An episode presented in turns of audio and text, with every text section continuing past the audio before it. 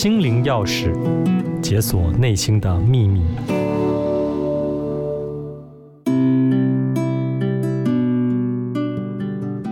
各位听众朋友好，我是翔宇身心诊所的咨商心理师洪玲。新型冠状病毒，也就是俗称的武汉肺炎，已经持续一段时间了。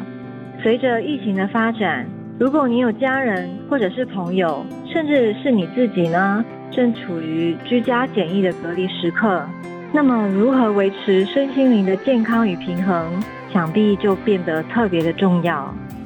首先，最不能忘记的，一定是尽量要三餐按时吃饭，早睡早起，睡眠一定要充足。这些话听起来有点像是老生常谈。但却是保持我们身心灵健康的基础，因为规律的作息可以帮助我们身体调节体内的荷尔蒙，我们睡眠的时间，还有新陈代谢。因为当我们身体里面的生理时钟各个层面都稳定了，免疫力提升，就有机会远离各种疾病。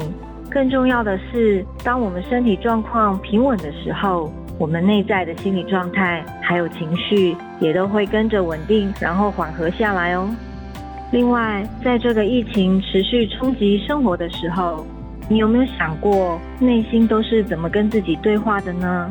我们心理学相信，潜意识里的信念跟想法，对于我们的现实生活常常有重要的影响。有一些研究结果发现，如果常常对自己说一些乐观正面的话，可以活化大脑的神经系统，改变我们的负面思考。所以，在这个疫情严峻的时刻，如果你和你的家人朋友正面临居家检疫隔离的期间，你可以选定几个时间来跟自己加油打气。比如说早上起床的时候，你可以这样对自己讲：再过几天就可以出门了，今天是个很好的开始。又比如你接到里长关心的电话，拿到物资包，或是有人来送餐的时候，你可以告诉自己说：谢谢里长专程拿东西来给我。我有口罩、温度计可以使用，还有人照顾三餐。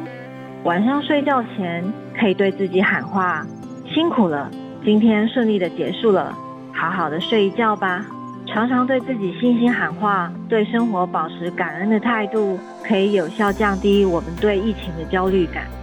最后，一定要提醒大家，要离开或关掉会让你感觉到不安、害怕的电视节目或是手机的讯息。如果你发现自己的心情很容易受到新闻的干扰和影响，请务必一定要远离这些有害的资讯。假如你很担心会错过重要的疫情或新闻，我们可以挑相对来讲比较正面积极的媒体讯息，并且记得设定自己一天看新闻的时间比例。比如说，我们可以一天只看早上一个小时、晚上一个小时的新闻节目。保持轻松还有愉快的态度来面对，是对抗疫情焦虑最有效的方法之一哦。